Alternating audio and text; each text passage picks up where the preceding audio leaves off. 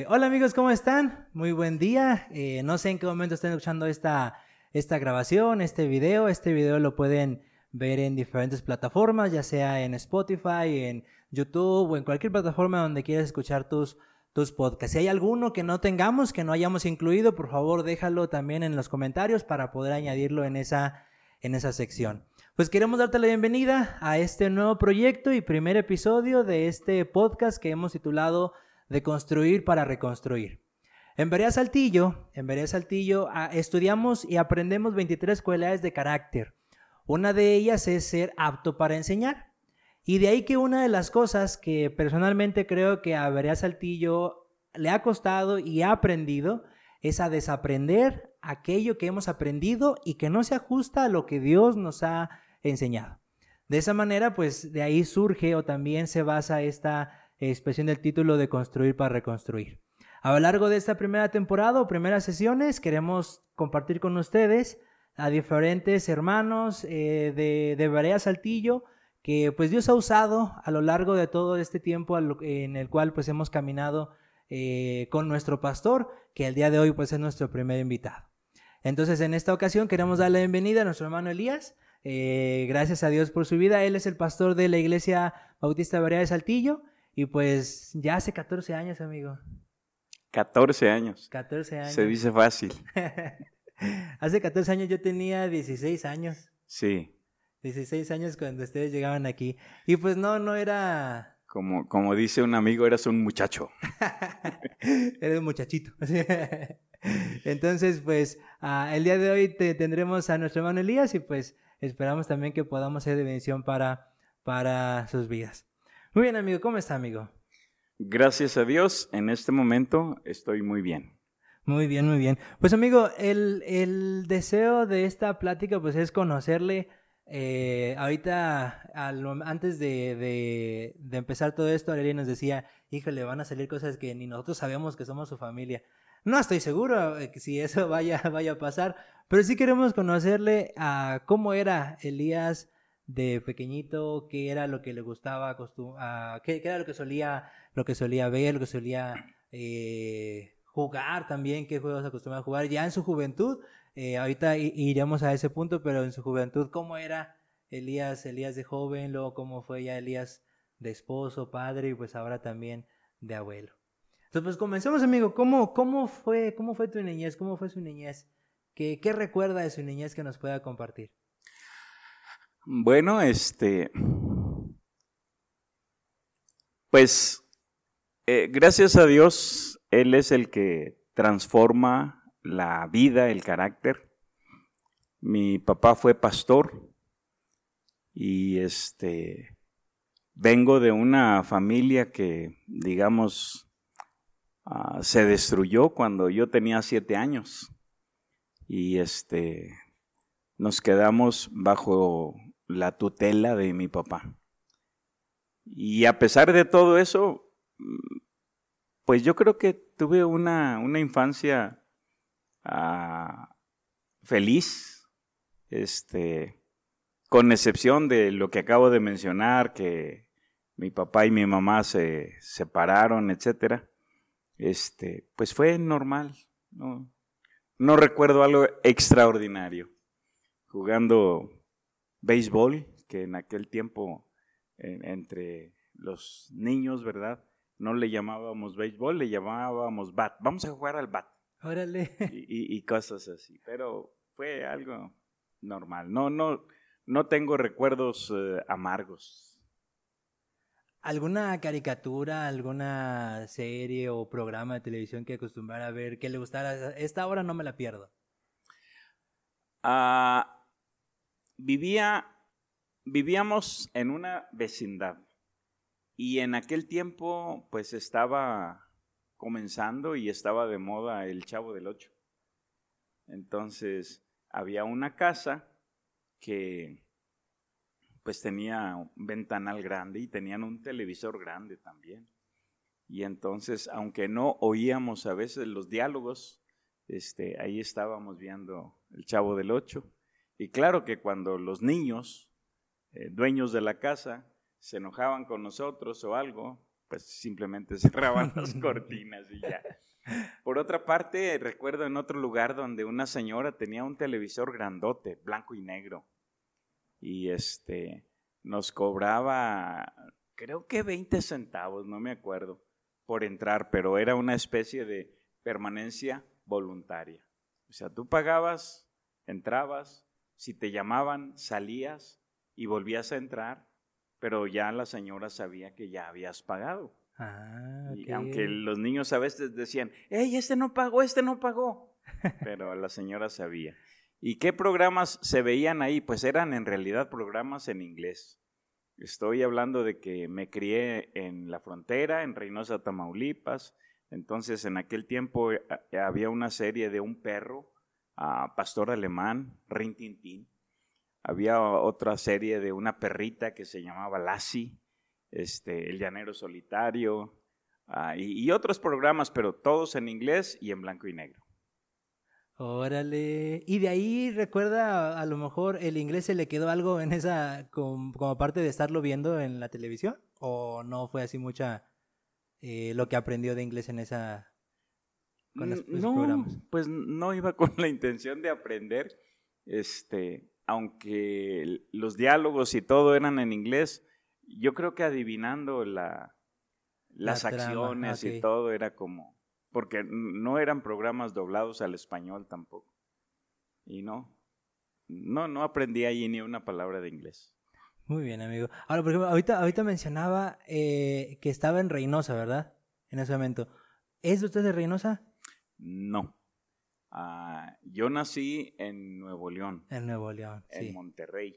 Pero como mi- papá era pastor, pues anduvimos en diferentes lugares. A propósito, él pertenecía a las iglesias bautistas de la convención. Ok, ok. Ahora, por ejemplo, ¿cómo, cómo era el, el ver a su papá pastor y qué, qué percepción tenía usted de, o concepto tenía usted de ser pastor o inclusive de Dios siendo niño y viendo a su papá como, como pastor? Ah, en realidad no, no hubo algo que, que me inspirara, que yo pensara de ninguna manera, porque ah, mi papá y mi mamá se separaron cuando yo tenía siete años. Sí. Siete años de edad. Entonces, a partir de ahí, pues ya no vi a mi papá pastoreando.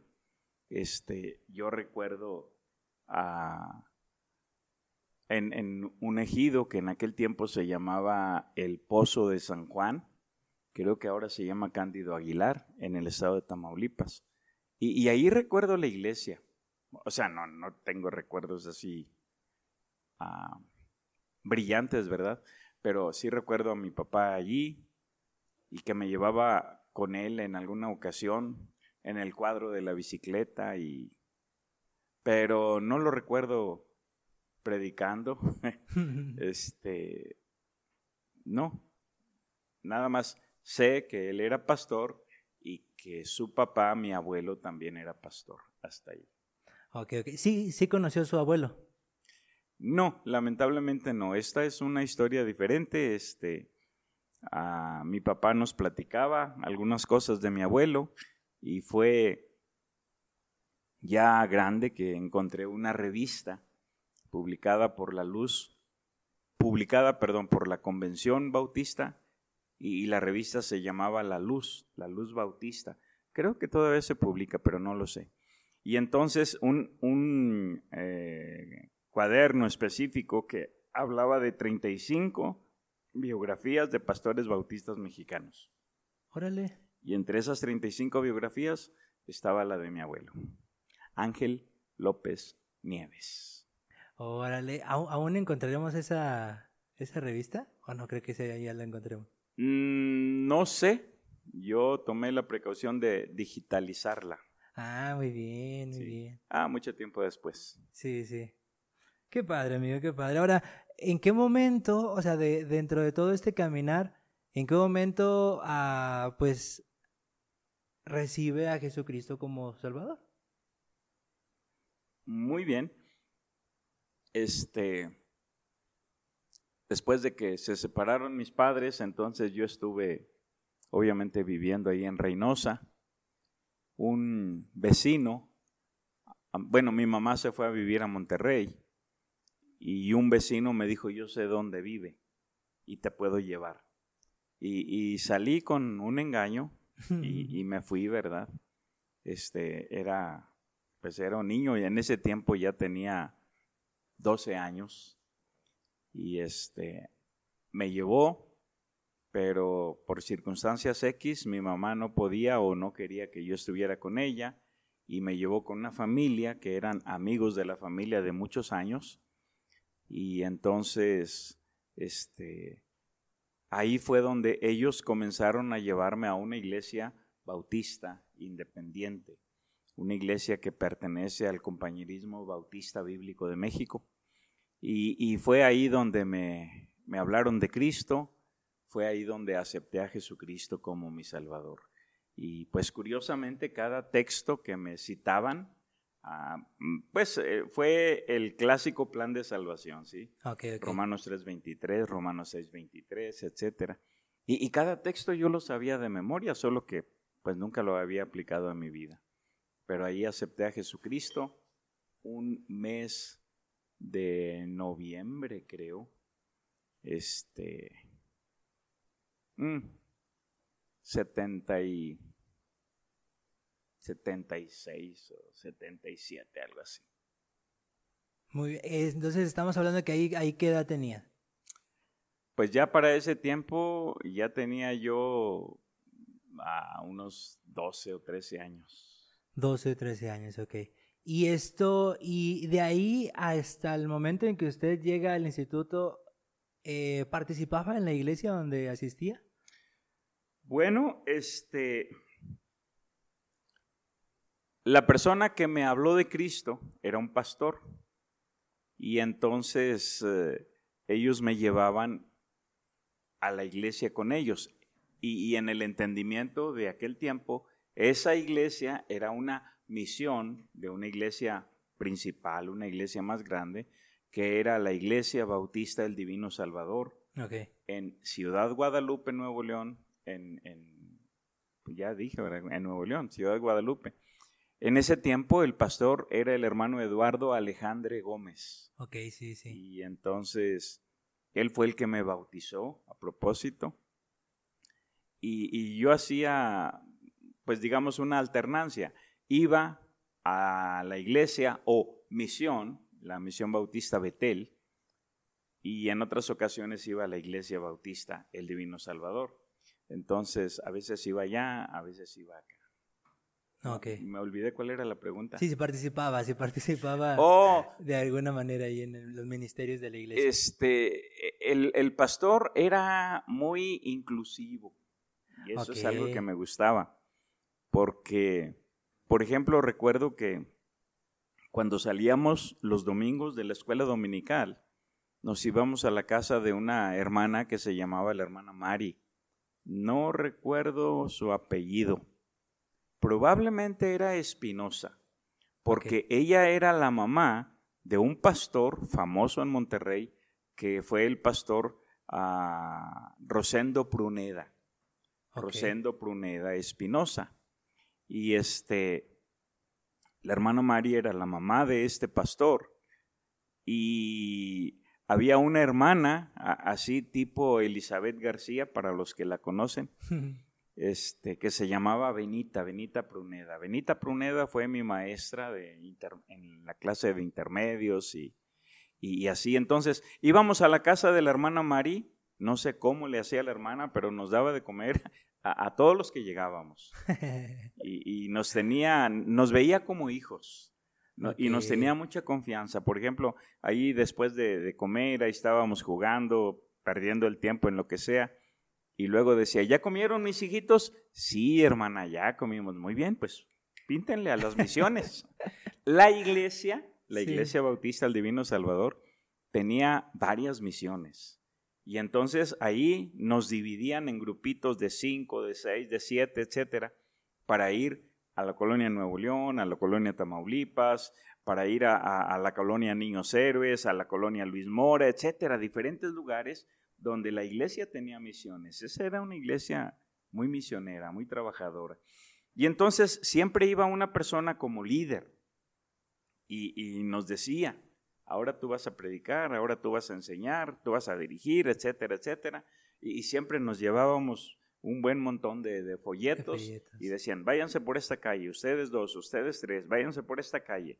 Y ahí íbamos eh, regalando los folletos y luego ya llegando a las misiones. Y, y lo que nos tocara, este, dirigir, predicar, e, esa era la participación que nos daba. Muy bien, muy bien. Y de ahí, bueno, por ejemplo, me brincaría un poquito más adelante o mucho más adelante. Eh, ahorita regresamos a esta etapa. Pero de cuando esto mismo hacían ustedes, o sea, usted y su esposa, cada domingo durante un buen tiempo, eh, hacían esto con nosotros, o sea, nos, nos invitaban a almorzar y de ahí, ahora sí que cáiganle. Eh, oh, varias, misiones. Esos eran los tiempos dorados de Berea Saltillo. sí, porque de ahí, de ahí muchos, prácticamente todos los que, los que estaban involucrados en, esa, en esos almuerzos, de ahí, de ahí son todos los misioneros que actualmente Berea tiene, tiene fuera de Saltillo. Bueno, para los que están escuchando, este, en ese tiempo, entre los que asistían a, almorzar con nosotros los domingos, ahí estaban Ubaldo y Yavi, sí, que fueron nuestros primeros misioneros, pero en ese tiempo pues todavía no, no los enviábamos. Pero al, al venir aquí, almorzábamos y entonces recuerdo que ah, había, teníamos una misión en un lugar que se llama Rancho Nuevo. Sí, sí, sí. Y, y luego otro lugar en una colonia acá para rumbo a Mirasierra, ahí donde vive la familia Reina, ¿cómo, cómo se llama? Ah, creo que es La Morita o Tierra y Libertad. Tierra y, Tierra y libertad. Sí, sí, sí. Y este, y, no recuerdo, había diferentes lugares donde la gente. Sí, porque también Ubaldo ya estaban involucrados en la herradura. Sí. Ahí en la herradura, en la casa de la hermana Mónica García. Oh, sí, sí, me acuerdo. Y luego también Fernando, Fernando estaba en, la Esmeralda.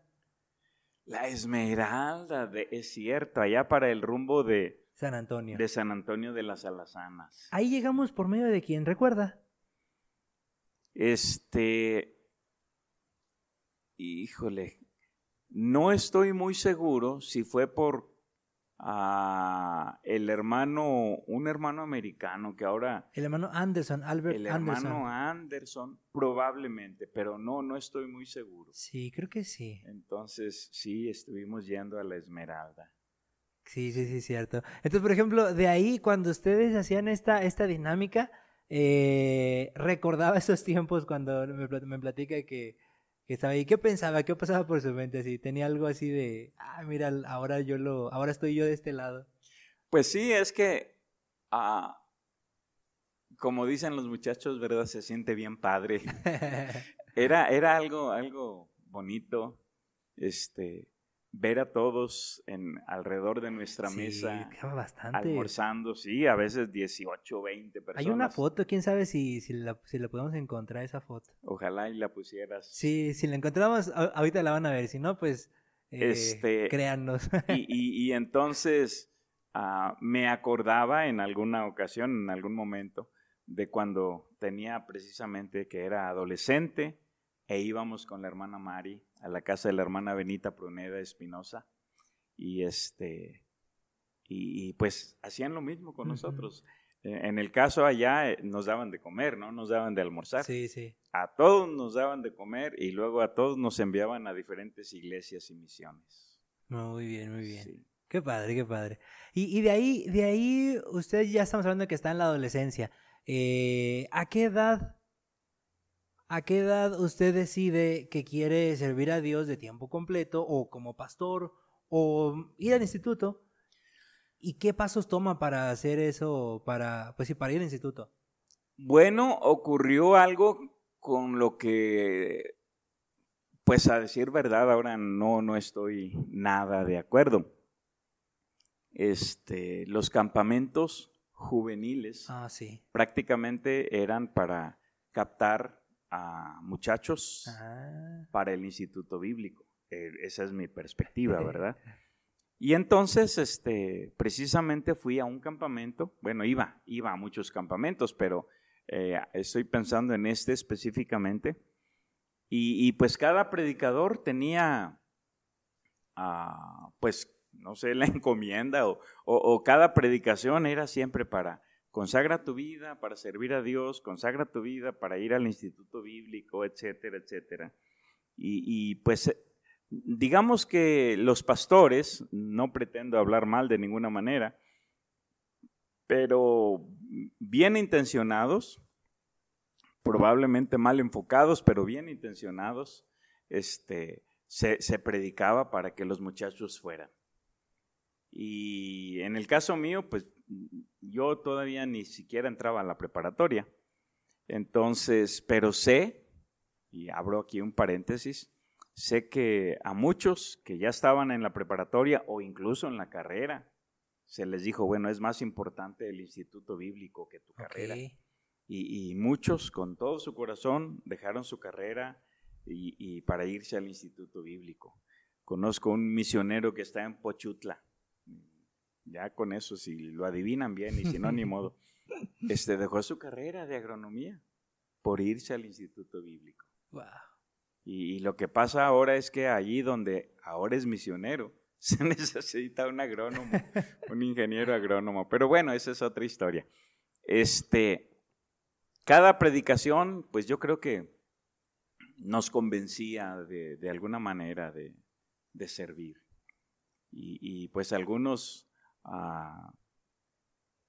pues se resistían, no sé. E, el caso mío fue que yo quise ir. Sin embargo, y, aquí vuelvo a abrir el paréntesis, ni, ni se dieron cuenta cuando lo cerré, pero vuelvo a abrirlo.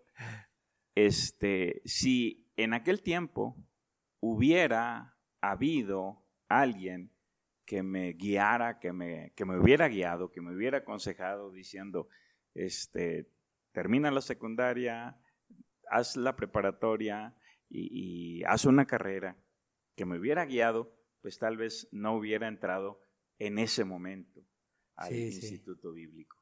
Pero pues aquí estoy y, en realidad no me arrepiento.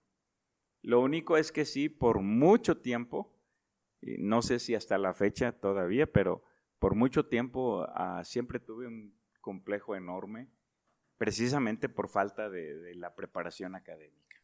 Órale. Sí, entonces, pues tuve que convertirme en un autodidacta. Wow, qué interesante. Ahora, por ejemplo, amigo, si, si esto se hubiera dado el hecho de que una persona, un líder, un mentor le hubiera guiado a estudiar una carrera, ¿qué carrera hubiera estudiado?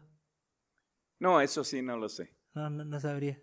Hubo, hubo un predicador que invitamos a, predicar aquí en, en Berea y dijo, hermanos, yo iba a ser astronauta, pero dejé todo eso para servir al Señor Jesucristo. Y pues los que no lo conocían quedaron impresionados. Oye, qué tremendo. Pero yo sí lo conocía y era alguien que había terminado la secundaria y se había ido al seminario bíblico. Ok. saquen sus conclusiones. Muy bien, amigo, muy bien. Ahora, ya, ya en ese momento, bueno, de hecho, yo me acuerdo, ahora que lo dices, si, si esto es verdad de que, de que los, los institutos, bueno, no, no es cierto, los institutos no, los campamentos son para, para captar eh, estudiantes o, personas que quieran también ser, ser pastores. Yo fui a, a, un, a, un, a un campamento y me acuerdo bien que también pasé, a lo mejor ahorita ahí tienen mi nombre como desertor. Así tal cual. No voy a decir nombre, pero Pero bueno, en ese sentido, y en ese, en ese lugar al que fue el campamento, ¿fue el instituto en el que, en el que estudió? Sí, y nada más una pequeña aclaración, o sea, eh, dije que esa es mi perspectiva. Sí, sí, sí. Probablemente no es así, pero sí conocí a muchos que fueron ah, convencidos e inducidos a dejar su carrera o, a dejar sus estudios para irse al instituto bíblico. Y, Dios hace cosas maravillosas. Dios endereza el, el rumbo, endereza las cosas porque él ve el corazón. Ok. Este, una de nuestras misioneras eh, hizo su, examen para entrar al Instituto Tecnológico, creo, de aquí de Saltillo. Y porque su papá estuvo eh, estudiando ahí también. Y este, y dijo, y ya habían pagado la inscripción y todo, y dijo, no, me voy al instituto bíblico. Ay, y nuestro hermano Hilario se quedó, pues no sé, decepcionado, no sé, nunca, nunca hemos platicado mucho de eso. Pero eh, ahora que la hermana ya es misionera, este, eh, Dios le permitió hacer una carrera de enfermería. Sí, sí, sí. ¿Sí? Entonces, así es como Dios endereza las cosas. Muy bien, muy bien. Muy bien, amigo. Y ahora, en ese instituto, ¿cómo, cómo era la vida del instituto? Oh, me preguntaste que si de allí después este, me fui al ah, instituto bíblico. Bueno, en, en, aquel campamento, pues yo tomé la decisión de, de ir al instituto bíblico.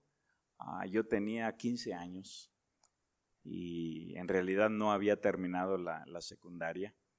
Entonces, este, el pastor que pues él se consideraba mi pastor, pero eh, es algo complicado. Mi pastor era el hermano Eduardo Alejandre Gómez. Ok, ok. Y la misión que dependía de esa iglesia este, era pastoreada por otro, otro pastor que ahora ya está con el Señor. Y entonces resulta que a este pastor lo habían expulsado del instituto bíblico.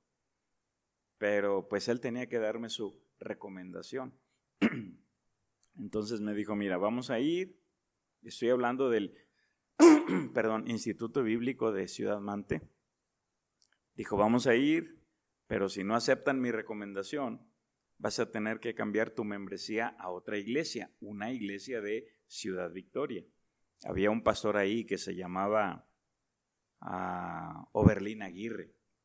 Ahora también el hermano ya está con el Señor. Y, pasamos por Ciudad Victoria para llevarnos al pastor Oberlin Aguirre, eh, por si fallaba la recomendación, ¿verdad? Para que él, él nos hiciera el favor entonces de hacer una nueva recomendación. Pero gracias a Dios no hubo, no hubo ningún problema. Este, sí, sí aceptaron la recomendación. Pero, y aquí una anécdota, este, como íbamos a ver si porque la otra opción era, si no te aceptan ahí, entonces en aquel tiempo había un instituto bíblico en Torreón, Torreón, Coahuila, donde estudió la hermana Alejandra, Contreras. sí, Y ese instituto creo que ya lo cambiaron a la Sierra, un lugar llamado Bocoina. Pero total, si no aceptaban, no me aceptaban ahí en, en Ciudad Mante, me iban a enviar a Torreón. Y entonces íbamos a ver si. De manera que lo único que me llevé fue un cepillo de dientes y nada más. Y, me quedé por un mes con la ropa que traía puesta y, viviendo de prestado. Oye, préstame una camisa, préstame un pantalón. La ropa interior no se prestaba, ¿verdad? Pero todo lo demás. Qué tremendo. Que eso, y eso, y, de ahí, ese tiempo que, pasó, que, que al partir que estuvo un mes, uh, ¿qué más, qué más recuerda de instituto? O sea, de ahí, que, ¿cuál es el, cuánto tiempo duró ahí en el instituto usted?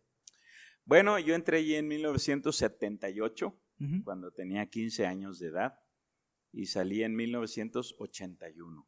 Ok. Son tres años de internado. Y este, en el 81 pues ya tenía 18 años y, fue ahí donde la hermana Tere me conoció, me pidió que fuera su novio, me resistí un poco, pero luego cuando cumplimos 20 años este, nos, nos casamos. Y ahora ya tenemos 40 años, 40 años de casados. Tres hijos y cuatro nietos.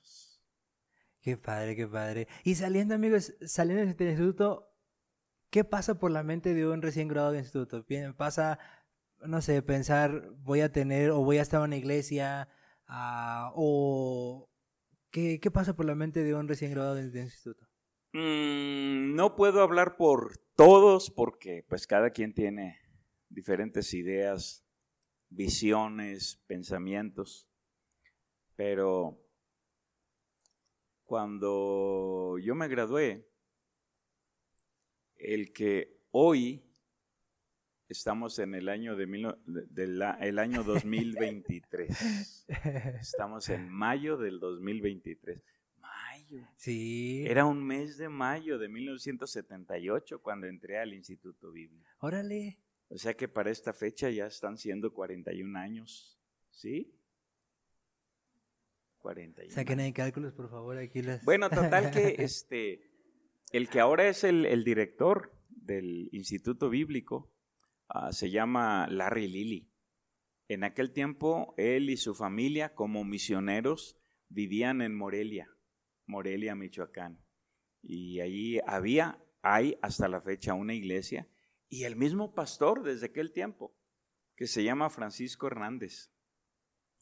Entonces, eh, el hermano Lili me invitó para trabajar con ellos. Recién salido del Instituto Bíblico, estuve allí un año. Y entonces ya cuando regresam- regresé a, a Tamaulipas, a Ciudad Mante, este fue para la, la graduación de mi esposa. Bueno, en ese tiempo era mi novia. Eso fue en, en ah, mayo también del 81. Y luego en diciembre del 82 fue cuando nos casamos. Ok, ok. El ciclo, el ciclo empieza en mayo. ¿O termina en Empezaba mayo? en mayo, no sé, ahorita creo que han cambiado. Y termina en mayo.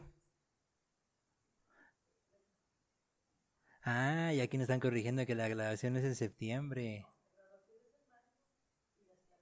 Las clases comienzan en septiembre, Ah, ok, ok. o comenzaban en septiembre y terminaba todo en mayo. Y luego, por ejemplo, en, ese, en el mes de junio, julio, agosto, ¿qué así? ¿Qué hacen? Bueno, en el caso mío, este, el director del Instituto Bíblico, el hermano Guillermo Harvey, me invitó. Son dos veranos que, que le toca a, Oh, uno vivir, ¿verdad? En el Inter del instituto. Y entonces a mí me invitaron para servir ahí.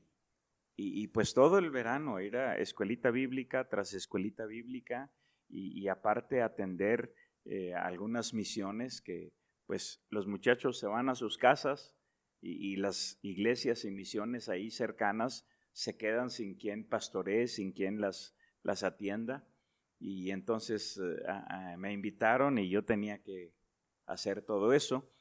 Y no recuerdo si en los dos años, o por lo menos uno, con toda seguridad, este, había un misionero que su, su ministerio era presentar películas. Y entonces se le ocurrió llegar en ese verano e ir cada día a un lugar diferente a presentar películas cristianas, Sí. películas para evangelizar a la gente. Y pues me mandaban a mí para escuchar la película y, y dar la invitación. Y en ese tiempo eh, y- pusieron de moda una película llamada El infierno ardiente. Oh, De verdad, de verdad, híjole. Este, hasta la memoricé. Breve ejemplo. Decía, hola amigos, yo soy Estus Perkli y estoy en el monte Sinaí donde hace cientos y cientos de años subió piadoso el profeta Moisés. Nos recuerda los diez mandamientos, el arbusto ardiendo. Fue aquí donde por, primera vez se vio gente lanzada al infierno. Tres poderosos caudillos de Israel, Coré, Datán y Abiram, se rebelaron contra los dirigentes establecidos por Dios, a Moisés y Aarón, etc. wow. Sí. Yo recuerdo ese, no, eso sí, no sé en qué año ni tiempo, pero el hermano Hilario nos pasaba, bueno, no el hermano Hilario, pero el hermano Hilario tenía unas, unas películas que hablaban, por ejemplo, del rapto, de... Sí, y, y ha- había una cancioncita que, que ahorita no recuerdo cómo va la melodía, pero Te siempre vas a era- quedar. Sí, sí, sí, sí, de esa, de esa película. Aceptaste a Cristo como tres veces. Sí, ¿no? porque dije por si las dudas. Pero era una película que de hecho a, a ver si después las pongo así para, para yo para guardarlas y después eh, compartir más adelante. Pero sí eran películas interesantes, por lo menos esas que, que yo recuerdo del hermano. Claro, quién sabe si era a lo mejor el mismo estilo de películas que, que nos platica ahorita usted. Más o menos así. Qué, qué padre, qué padre. Ahora, digo, por ejemplo, eh, ahora, ahora y ahorita lleg- lleg- lleg- llegamos a ese punto de, en donde ah, pues entramos al discipulado en, en, en su vida, pero en ese momento, ¿cómo era? O sea, eh, ¿era seguir eh, una estrategia de, de, poder hablar a la gente de Cristo en esas películas? ¿Se le daba algún seguimiento? ¿No se le daba algún seguimiento a esas personas? ¿Cómo se les daba el seguimiento? Si había. Bueno, hablando de ese tiempo, de esa ocasión específica, ah, no creo que haya habido mm, algún tipo de seguimiento, porque el hermano presentaba la película, mm, digamos, en un ejido y luego iba a otro y luego iba a otro, y, pues él era el que llevaba la agenda, el itinerario, y, y pues no recuerdo quién más se haya quedado, sí hubo seguramente eh, otros muchachos que se quedaron, muchachos y muchachas, para servir, pero pues no, no, era, era difícil. Eh, darle seguimiento. Tomar datos y darle seguimiento a cada persona. Muy bien, muy bien. Ahora, amigo, de ahí, por ejemplo, de ahí, ahorita mencionaba el discipulado. ¿Cuánto tiempo pasó en que usted conoce el discipulado y empieza a vivirlo también en su vida? Bueno, aquí es una, una historia un poquito larga. Sí, no se preocupe, tenemos este, eh, estábamos en un lugar llamado Etzatlán, Jalisco. Y me imagino a Teodoro Meyer levantándose y saludando, ¿verdad? Este, estábamos en un lugar llamado Etzatlán, Jalisco.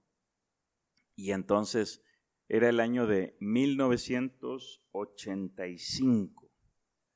En 1985 yo tenía 22 años de edad.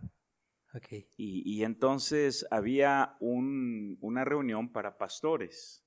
Eh, estoy diciendo que en ese tiempo frecuentaba mucho las reuniones del Compañerismo Bautista Bíblico de México, que son dos veces por año. Sí. Una para pastores en la semana de Pascua y otra para iglesias la segunda semana de noviembre. Y entonces en 1985 se realizó el retiro pastoral en el Hotel Chulavista en Cuernavaca, Morelos. Y, pues fui, no era la primera vez, ya, ya había ido. Pero ahí este, hubo alguien que escuché por primera vez y, no supe definirlo, pero era diferente. Un, un, pastor que hablaba muy bien el español pero venía de Estados ah, Unidos. Y, después entendí cómo estuvo ahí la, interacción. Había un misionero que se llamaba mm, Harold de Bilbis, que era miembro de la Iglesia Bautista de Kansas City. Fue la Iglesia Bautista de ah. Kansas City la que envió a Harold de como misionero a México. Órale. Y entonces este pastor tenía poco, uno o dos años, algo así, de haber llegado de Centroamérica, donde estuvo como misionero, y, llegar a la que era su iglesia para pastorearla. Este, de hecho, él era el tercer pastor de esa iglesia con muchos años de existencia. Y entonces lo invitaron que predicara.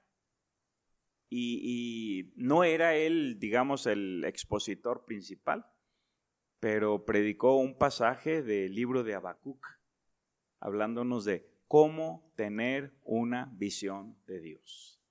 Entonces no recuerdo el, bosquejo, no recuerdo los puntos, recuerdo que se trató de eso y este, pues simplemente supe que era diferente, que la manera de predicar, la manera de abordar las escrituras y de transmitirlas era diferente pero no supe por qué. 1985. Después, en 1989, un amigo en Reynosa me, invitó a Monterrey. Dijo, vamos a una conferencia. Le dije, no, no quiero ir. Dijo, vamos, este, yo no conozco Monterrey y quiero que, que me enseñes. Este amigo se llama Ángel Velázquez, Miguel Ángel Velázquez Tobar. Y, este, y fuimos, y precisamente el ponente principal era el pastor que vi allá en, en, el Hotel Chulavista en Cuernavaca. Y aquí estuvo hablando de cómo estudiar la Biblia. Toda la mañana e, esa era la enseñanza. Y, después, eh, por la tarde, después de la comida, otro pastor de la misma iglesia en Kansas enseñaba acerca del discipulado. Este pastor se llama Marco Castro. Y Marco, si en algún momento estás ah, oyendo este podcast, pues discúlpame. Disculpa mis pecados pasados. Este, Miguel Ángel me dijo, oye, está muy aburrido. Le digo, sí. Dice, enséñame el Parque España. Y lo llevé a conocer el Parque España un día, lo llevé a la Selva Mágica otro día, no sé eh, a qué otro lugar lo llevé otro día. Total que estábamos solamente en la conferencia en la mañana, cómo estudiar la Biblia. Nos brincábamos todo eso del discipulado y luego por la noche regresábamos porque el, pastor ah, hablaba del libro de Josué en la casa del obrero, allá a un costado del río Santa Catarina, en Monterrey. Eh, no sé cuántas personas caben, pero aquello estaba a reventar.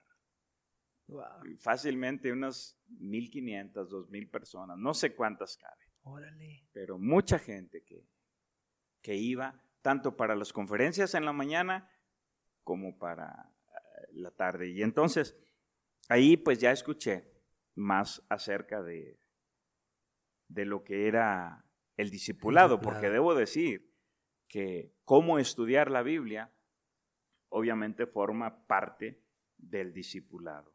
Y entonces, ah, inmediatamente, a los pocos meses, me invitaron precisamente a escuchar el discipulado en la colonia del Valle.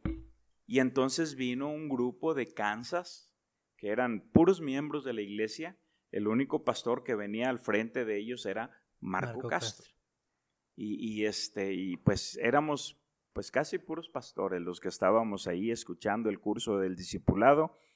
Y, y pues empezaron las quejas, las murmuraciones. Oye, pues ¿cómo es posible? Yo soy pastor y ¿por qué los miembros de la iglesia nos, nos están enseñando, verdad? Oh. Entonces, este, hubo un hombre allí que dijo, hermanos, con todo respeto, este es nuestro tiempo de vacaciones. Para venir aquí nosotros tuvimos que llenar una solicitud y pagar nuestro boleto de, avión, eh, pagar nuestro hotel, pagar nuestras comidas. La iglesia no nos paga nada, nosotros somos voluntarios, pero seleccionados. O sea, no cualquiera puede venir. Así es de que hermanos, con la pena y todo, si alguien de verdad no, no, no cree recibir bendición, pues la puerta está abierta. Y me acordé que el Señor Jesús dijo, si ustedes quieren irse, adelante. y pues sí. mucha gente se salió. En ese tiempo yo estaba pastoreando una iglesia en Reynosa. Y entonces, este, regresando a, a Reynosa, pues empecé a enseñar inmediatamente, emocionado, ¿verdad? Lo que había escuchado. No entendía yo en realidad mucho o, o nada acerca de, del discipulado. Sí. Pero eh, también una iglesia en Monterrey me invitó para trabajar con ellos. Ah, el pastor de esta iglesia era el que, digamos, había patrocinado el curso del discipulado bíblico. Y yo acepté. Dije, yo quiero aprender. Y entonces estuvimos allí, que sería del 90 al 92, 90 al, al 93 más o menos. Y, entonces ahí, más despacio, con toda calma, escuché más del discipulado, pero ah, no tan solo de los 16 cuadernitos que, hemos usado, sino todo lo que implica el discipulado. Una definición que aprendí y, y, que la creo y la comparto es que el discipulado bíblico es la transferencia sobrenatural de la madurez espiritual de una persona a otra. Sí. Mediante la enseñanza sistemática de la palabra de Dios. Es como, pues ustedes son jóvenes, tienen una niña de que tres años. Tres años, sí. Este, y, pues ella es su conejillo de indias. ¿sí? Ahí cometen muchos errores. Pero ahora, solo para ilustrar, imagínense cuando esa niña ya tenga sus 15 años. Imaginemos a, a quién, Luz Valeria. Que, más o menos todos conozcan. Bueno, bueno, aquí en Berea, ustedes conocen a Marco Tulio y a Emerita. Sí. ¿Sí? Marco Tulio y Emerita tienen una niña de que 17 años. 15 años. ¿15 todavía? Sí, todavía. Hace dos años que celebramos No, Señera, bueno, eh, está bien, te la valgo. Pero imagínense que, que ahora así de repente le, le, llevan a Emerita un niño chiquito de meses, seis meses. ¿Qué van a hacer? Pues educarlo. Y lo van a hacer mejor. Porque en el caso de Merita, pues ya tuvo a Beto, ya tuvo a, Luz Valeria, ya tuvo a Marco, Emilio. ¿Sí? Marco Emilio, ¿qué tiene? ¿12 años? ¿13 años? Creo que sí. Más o menos. Entonces va a aplicar toda la experiencia que tiene en, criar a ese niño. Eso es el discipulado. La experiencia que tú tienes, poca o mucha. El conocimiento que tú tienes de las escrituras, poco o mucho la manera en la que tú sales adelante en tus problemas cotidianos, como casado, como eh, en, tu matrimonio, en tu familia, en tu trabajo, cómo enfrentas las diferentes situaciones. Muy bien, ahora aplícalo a lo espiritual.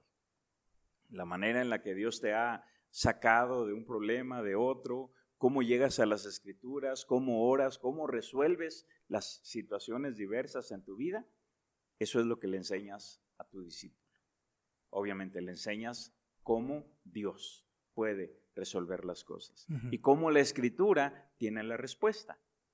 Quizá no sabemos todas las respuestas, no sabemos sacar de la misma escritura todas las respuestas, pero sí podemos darle a nuestro discípulo lo que sí sabemos. Eso es el discipulado. Y entonces, estuvimos allí, en esta iglesia, estoy hablando de que todo esto fue, perdón, un proceso más o menos de unos cuatro años. ¿sí? Y, ya cuando salimos de ahí, pues ya teníamos más luz, más experiencia y más entendimiento en relación al discipulado. En esa etapa, eh, por ejemplo, hoy, hoy aprendemos y una dinámica que utilizamos para compartir la primera parte del discipulado, discipulado número uno, es persona a persona. En, ese, en esos años que estuvo en esta iglesia, ¿también tuvo esa, eh, esa misma dinámica de uno a uno o ahí ya fue diferente? Bueno, ah, debo decir que son recomendaciones y que son cosas ideales, okay. pero que no son reglas. No es que se tiene que hacer así. pero Dios nos enseña muchas cosas por medio de la naturaleza, por medio de las vivencias cotidianas. Perdón, ustedes tienen una niña. Sí. Imagínense que tuvieran cuates, gemelos, ¿sí? O triates. Pues tendrían que buscar la manera de... Dividirnos. Bueno, ya tienen a Gladys ahí, les ayudaría con el tercero, ¿verdad? Pero lo normal es que tienes uno. Sí. Tres, cuatro años después tienes otro y así sucesivamente. Y el discipulado es así. Ok. La sugerencia no es una regla. La sugerencia es que tengas uno y lo termines. Sí. Y luego otro. Pero ya cuando tú estás empezando con otro, pues se supone que tu discípulo, si hiciste un buen trabajo y, y si fue un buen discípulo, pues ahora va a empezar haciendo lo mismo. Sí, sí. Esa es la idea. Muy bien, amigo. Ahora, usted termina esta, bueno, en esos, esos eh, cuatro años que estuvo ahí, eh, ¿a dónde se va de, ahí de, después de, estar en Monterrey? Bueno, debo decir que en realidad todo la transición ahí fueron como seis años. Ah, ok. Porque estuvimos un tiempo, hubo una división, estuvimos fuera un año y, luego regresamos porque tenía que arreglar las cosas personales, ¿verdad? Y luego ya de ahí salimos. Ahora sí, definitivamente. Y de ahí nos fuimos a Ciudad Victoria. Ok. Una, una iglesia bautista de la convención precisamente nos invitó para pastorear. Ahí conocen a Manuel y Nora. Ahí fue donde conocimos a Manuel y Nora, ahí fue donde discipulamos a Manuel y Nora. Muy bien, muy bien. Y, de ahí, ahora, por ejemplo, mencionaba ahorita, llegué a Reynosa, lo empecé a compartir, no entendía todo el todo lo que implicaba, todo, eh, pues sí, todo, todo lo que implicaba el discipulado. Ahora, al llegar a Victoria, eh, ¿cuál es la ahora la nueva perspectiva de, de, usted cuando llega ahí a, a, Victoria a compartir justamente este discipulado? Pues probablemente soy lento, pero seguro, porque todavía no tenía toda la perspectiva que, por la gracia de Dios ahora Él me ha dado, ¿verdad? Pero sí hacía lo que, lo que entendía. Este, básicamente eh, quisimos enseñar a la gente en Ciudad Victoria, pero la realidad es que la gente se resistía. Y ese es uno de los problemas, ah, no solo en los lugares, ah, digamos, nuevos, sino también aquí mismo en Berea. Sí. Sí. Este, mucha gente se resiste al cambio, mucha gente se resiste al aprendizaje, mucha gente se resiste a, a comprometerse con Dios, a comprometerse para dirigir un grupo pequeño, a comprometerse para disipular a una persona, a comprometerse, los compromisos. Sí, sí. Todo mundo le saca la vuelta. Entonces, estando en Ciudad Victoria, pues obviamente no es, no es la excepción. Ah, la excepción son las personas que, tienen interés, que quieren aprender y, que persisten. Por ejemplo, en, en el libro de Lucas, eh, tanto Mateo como Marcos y Lucas hablan de la parábola del sembrador, pero me gusta cómo lo dice Lucas, hablando de la semilla que cayó en buena tierra. Y el Señor Jesús dice, estos son los que con corazón bueno y recto ah, reciben la palabra, ¿sí? Y dan fruto con perseverancia. Y eso es lo que hace la diferencia. No toda la gente recibe la palabra. ¿sí? La oyen, pero no la recibe. El que la recibe eh, es como, como la tierra sedienta de agua, ¿sí? Recibe el agua. O como la plantita que se niega a morir. Sí. Si hablamos a veces de plantas que, prenden, plantas que no prenden, o sea, que se mueren, se secan o, en realidad este, viven. Y, entonces la vida de la gente es así. Hay personas que sí retienen la palabra, en, el libro de Amós, el Señor dice, voy a enviar hambre a la tierra. ¿Sí? Dice, no hambre de pan ni sed de agua, sino de oír la palabra de Dios. Y sí hay gente que tiene hambre, pero no toda la gente tiene hambre. No toda la gente tiene sed. Pero aquellos que tienen hambre y sed, el Señor Jesús dijo en el Sermón del Monte, ellos serán saciados. Oh, sí es cierto. Oh, qué tremendo. ¿Cómo? Oh, nunca lo había visto así. ¿Cómo se relacionan? Eh, había leído el pasaje de Amos y me llamaba mucho atención ese pasaje. Oh, ¿cómo se hace con Lucas? Oh, me está cayendo aquí el 20. oh, serán saciados, sí es cierto. No, pues ya acabamos aquí, amigo, con eso todo.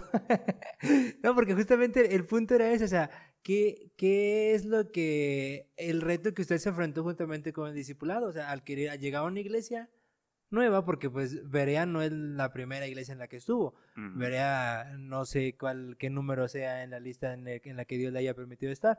A lo mejor tampoco se acuerda usted qué número sea, pero ¿qué, ¿qué fue lo que usted, bueno, quizás la misma respuesta, pero piensa que fue lo que Berea sí tuvo que permitió que retuviera el, el discipulado y quisiera trabajar, hacer equipo para trabajar con, eh, con usted para, para, para nuestro Dios?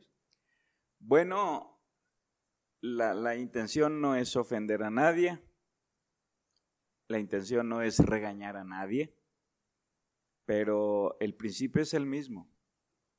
¿Quiénes han tenido hambre y sed de la palabra? Sí. Y, esos son los que han retenido la palabra. Son los que se han, como, como dice Pablo en Filipenses, se han afianzado, se han asido de la palabra, de, vida. Sí, sí, sí. Los demás han oído, han recibido la información, pero esa información no ha logrado en realidad bajar al corazón para hacer cambios. ¿sí? sí. Porque la palabra cambia. Sí, sí.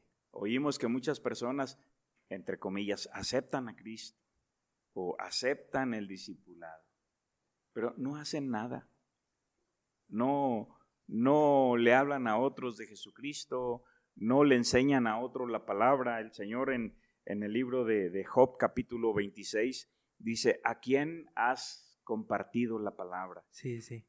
¿Por qué? Porque eh, ellos mismos no la han recibido. Entonces, y, y ahí van a estar. Y el Señor, con toda paciencia, ahí está esperando. A ver cuándo. Dijo Isaías, si no dicen a la ley y al testimonio, es que no les ha amanecido. O sea, si la palabra no baja a su corazón, está en su mente quizá, en la mente de algunos. Sí, sí. Sí, en su intelecto. Pero mientras que no baje al corazón, no va a haber cambios. Cada uno de los misioneros que Dios nos ha permitido enviar han sido personas que tuvieron y siguen teniendo hambre y sed de la palabra, que bajaron el conocimiento al corazón y entonces se rindieron, dijeron, Señor, aquí estoy, ¿qué quieres que yo haga? Y, y ahí está. Y la gente aquí en Berea que está haciendo algo, es por lo mismo. Sí, sí. Sí, por lo mismo. Porque la palabra en realidad ha llegado a su vida. La retienen. Y, y, con corazón bueno y recto, como dice Lucas capítulo 8, dan fruto con perseverancia. Pero no todos. Sin embargo, esperamos que, que se animen, que despierten. Levántate tú que duermes y te alumbrará Cristo. Sí, sí, es cierto. Sí, porque justamente, pues, eso es lo que estamos, pues, como, como Berea, estamos tratando de, de reconectar con Dios, o sea, de poder, después de, pues, de un tiempo de haber estado en casa, pues, muchos, eh, pues sí, o sea, no, mm, quizá no hubo ese, ese deseo sincero de poder retener la palabra de Dios o... Eh, si, si te estás refiriendo al tiempo de la pandemia, yo creo que esa es una excusa. Ok. Sí, e, eso no es una excusa válida. Sí. Es una excusa. Porque mucha gente del mundo, por ejemplo, durante la pandemia escribieron libros, escribieron música, escribieron poemas negocios? Y, emprendieron un negocio, ah, terminaron una maestría en línea durante la pandemia, hicieron muchas cosas. Y hubo cristianos también que se avivaron en la pandemia. Sí. Entonces, el problema es que todo lo tomamos como excusa, ¿sí? El, dicho aquel que dice, risueño el niño y le hacen costillas, pues así. Sí, queremos cualquier excusa para decir, no, es que yo me enfrié en la pandemia, es que en la pandemia se cerró la iglesia, porque sí se cerró, ¿verdad? Pero eso es excusa. Sí, sí, es cierto. Sí, porque, por ejemplo, pues bueno, hace poquito, o sea, para, bueno, para cuando estamos grabando esto, que es mayo del 2023, eh, no sé si a principios de mayo o últimos de abril o en el mes de abril, ya la OMS declaró ya como eh, libre, o sea, no, no, no. ya, terminó la pandemia. No resuelto, pero ya, ya, ya no es emergencia global. Eh, sin embargo, todavía he, escuchado personas de la misma área que todavía mencionan la pandemia como algo, como que no, no, no han salido de ahí, de esa, de esa parte, y sí, es, es muy cierto eso. Y, y ahora, por ejemplo, amigo, ¿cómo podemos, ah, desde su perspectiva, también su experiencia, ah, cómo podemos compartir con, con Berea, con los mismos eh, jóvenes de Berea, los pequeñitos, eh, esta visión y este deseo de, de, poder producir hambre en ellos para que puedan retener la palabra de Dios? Hay un principio en una de las cartas a Timoteo, donde Pablo le dice que van a venir tiempos como la pandemia, van a venir tiempos donde la gente eh, va a andar buscando maestros que les eh, endulcen el oído Y, van a querer oír lo que ellos quieren. En aquel tiempo, hoy que tenemos el Internet, YouTube y Facebook, la gente le gusta oír predicaciones en Facebook, en YouTube, etc. y, no hay nada de malo. El, el problema es que muchas veces esa gente se olvida de su iglesia. Es una responsabilidad la iglesia. Y, la otra cosa es que el consejo de Pablo, precisamente en esa carta a Timoteo, es predica la palabra. Van a venir tiempos difíciles, predica, la, palabra. Va a haber gente que va a andar buscando maestros, predica la palabra. Van a apostatar de la fe, predica la palabra. Tiempos peligrosos, predica la palabra. No importa que venga, predica la palabra. Sí, sí. La respuesta siempre es la palabra. Y, aunque te quedes como, ah, no sé, Juan el Bautista en el desierto, solo, sin nadie que quiera oír, predica la palabra. Sí. Sí, sí, este, Cuando, no, eso es todo, predica la palabra. Habrá alguien, habrá alguien que oiga y, que sirva a Dios. Sí, Porque el Señor está buscando gente que voluntariamente le ame, voluntariamente le sirva, voluntariamente le adore. Cuando la palabra llega en realidad al corazón, entonces ah, hay cambios en la vida. La gente se aviva con la palabra. Con la palabra. He mencionado algunas veces que la gente no llega a la iglesia por escuchar la predicación. Mira cómo predica el pastor. Van a llegar por el amor y eso es verdad. Pero estos que llegan por el amor, entonces poco a poco empiezan a escuchar la palabra. Y yo creo que aquí caben las palabras de los samaritanos para la mujer samaritana, cuando le dijeron, ya no creemos solo por tu dicho, sí, sí. sino porque nosotros mismos hemos conocido y sabemos que verdaderamente este es el Salvador del mundo. Entonces la gente es atraída por el amor, pero entonces la palabra hace efecto en sus vidas. Y es gente que dice, pues eh, ya no estoy aquí tan solo porque me amen, tan solo porque me traten bien, tan solo porque me apapachen. Estoy aquí porque he conocido al Salvador del mundo, he entendido lo que es la misión de Dios, eh, eh, sé que el plan de Dios es extender su reino, eh, establecerlo en el universo, etcétera, etcétera. Entonces, aunque no me amen, aunque no me saluden, no, no, no llegamos a ese extremo, ¿verdad? Pero estoy aquí porque la palabra ha hecho cambios en mi vida. Y yo quiero que otros conozcan a mi Salvador y quiero que otros se comprometan con Dios en la misión de Dios. Ok, ok. Muy bien, muy bien, amigo. Ahora, ya casi para terminar. Ah, ahorita, pues bueno, para quienes no, no sepan, eh, ahorita usted está pastoreando también la iglesia de Agua Viva en Tonalá, Jalisco. ¿Cuál fue? Son dos iglesias. A pastorear una iglesia es difícil. Pastorear una iglesia es, es, es complicado, tiene, ah, pues sí, sus retos. Eh, entre ellos, por ejemplo, todo lo que ahorita eh, habíamos platicado acerca de, de la, eh, de, recibir la palabra de Dios, que no todos la van a recibir, no todos van a querer trabajar. De hecho, pues recién llegó a ver también algunos, no, no quisieron, no quisieron seguir y, y, y, decidieron cambiarse de iglesia. Llega esta otra iglesia que también, igual quizá ahorita menciona algo, ya había estado ahí, ¿Cómo, cómo, cómo lidia o cómo, eh, cómo ve o qué, visión tiene respecto a esta otra iglesia también? Y al pensar en tener ahora o estar en dos lugares eh, al mismo tiempo. Bueno, este. Sí tengo que confesar que es difícil. No, no es fácil. Pero por otra parte, pues tampoco es imposible.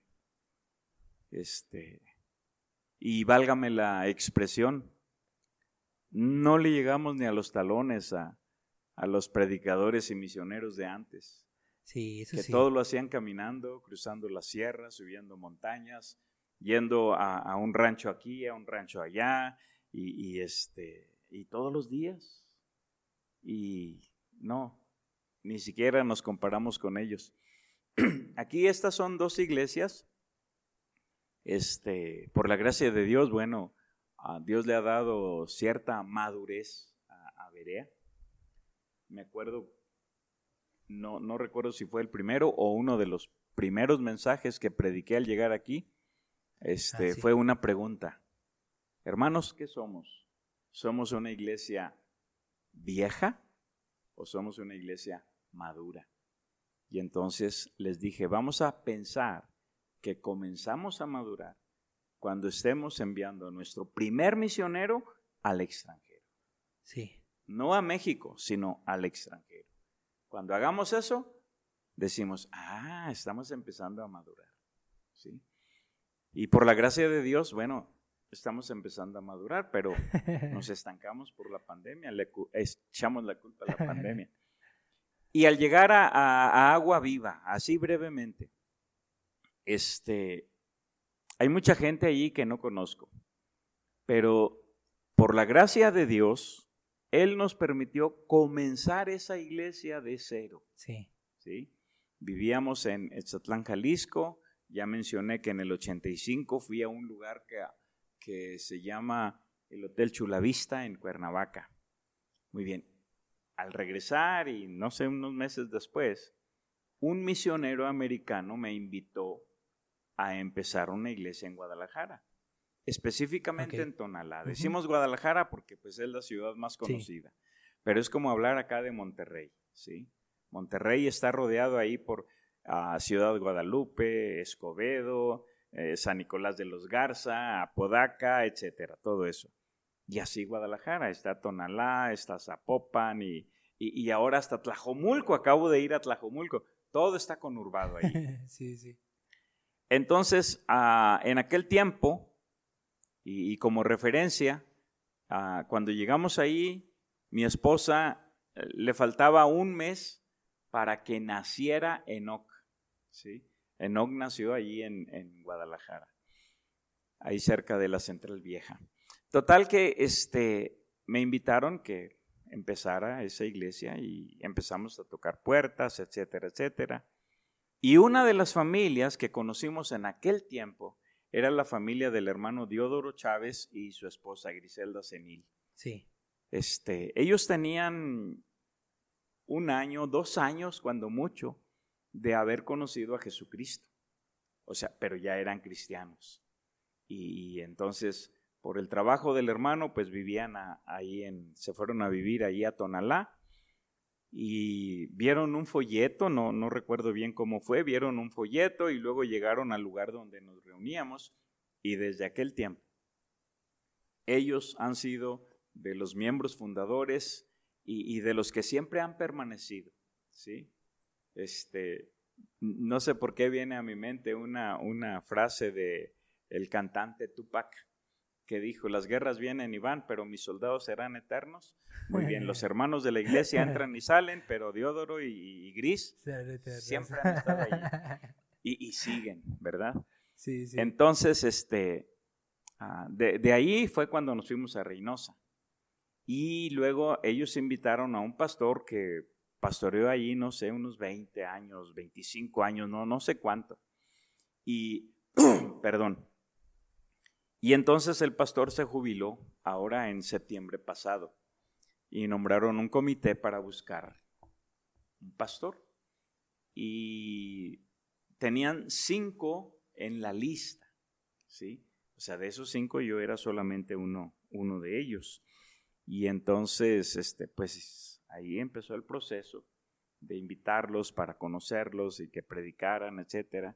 Y, como eran cinco, o éramos cinco, bueno, no me hacía yo muchas ilusiones. Yo dije, yo estoy acá muy lejos, ellos, ellos todos viven ahí en, en la zona conurbada. Sí, sí. Y este, pues es más fácil que acepten a cualquiera de ellos. Pero total que me llamaron y me dijeron, hermano, tú fuiste seleccionado.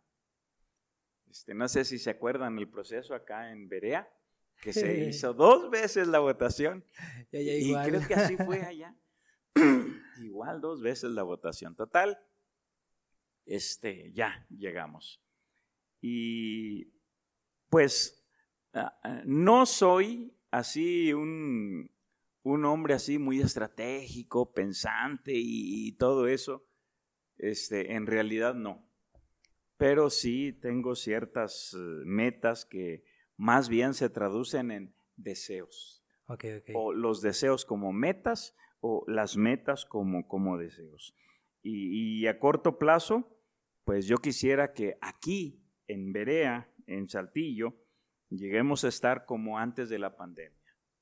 cuando teníamos grupos pequeños y teníamos uh, discipulados en la mañana, en la tarde, los lunes, los martes, los miércoles, en, en, los cafés y cuánta cosa, ¿verdad? Sí, sí. E, ese es un, un, deseo y pues una meta que quisiera que se lograra.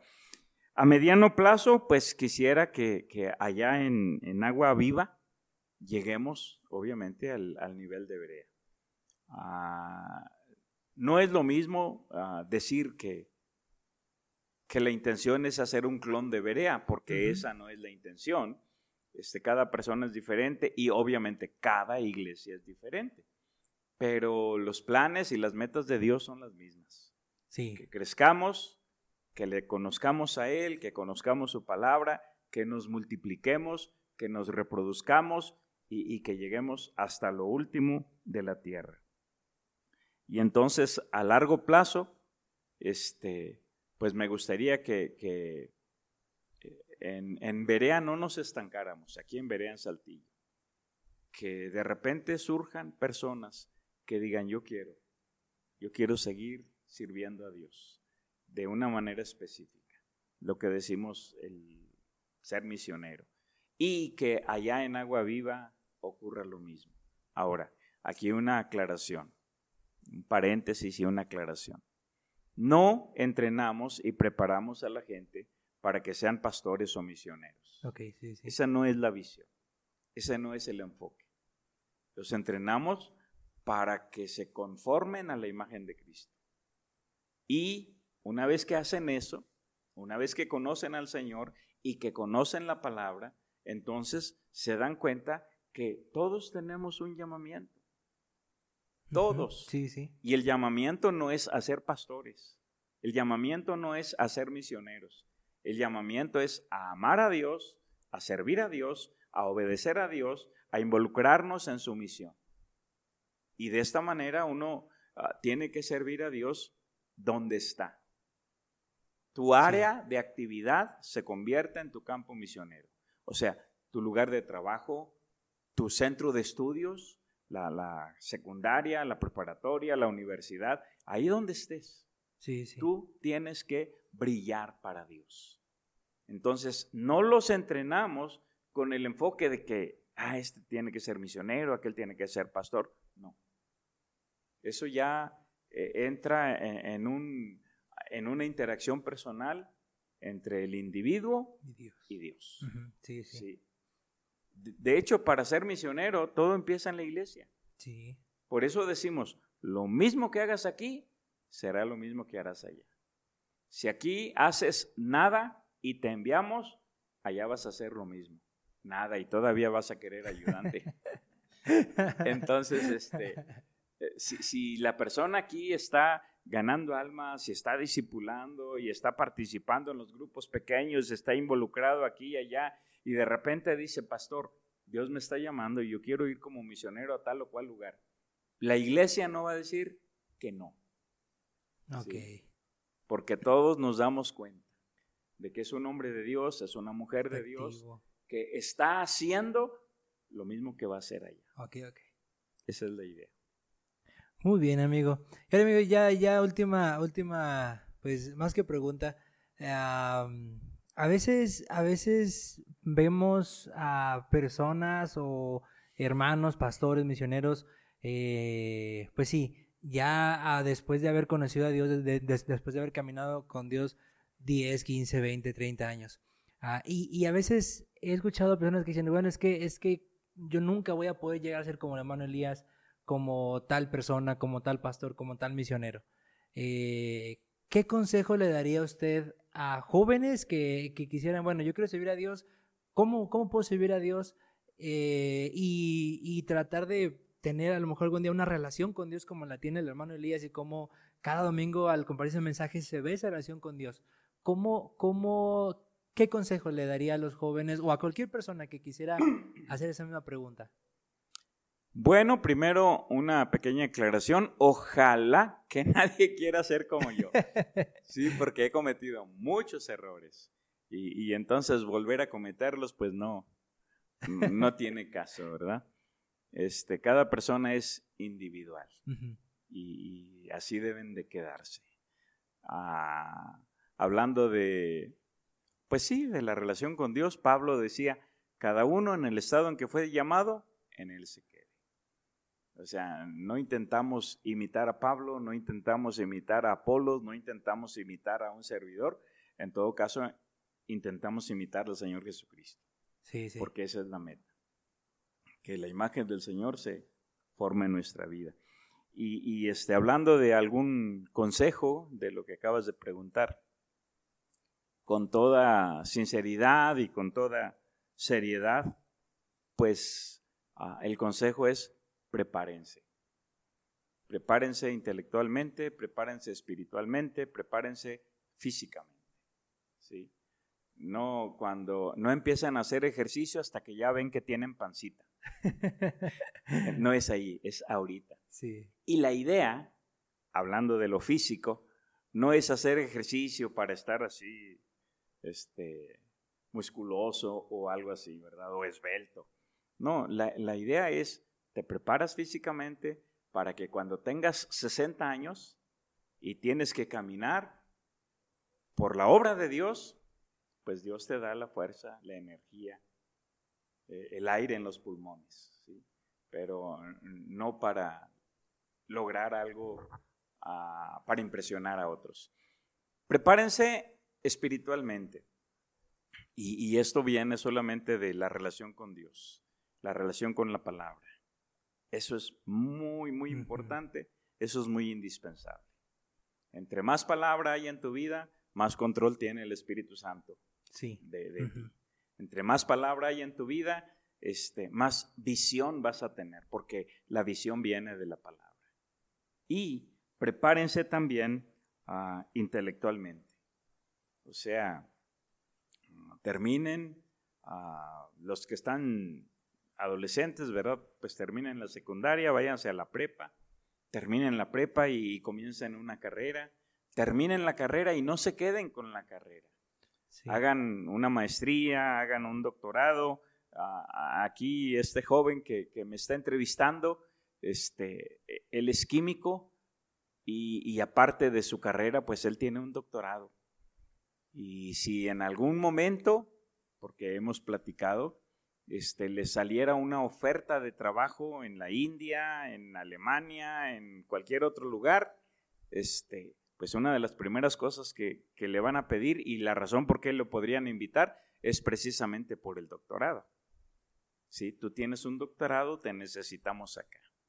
¿Y, qué ha hecho este muchacho? Bueno, ha, aprendido inglés, está aprendiendo alemán y, no sé qué otras cosas. Y estoy hablando en serio.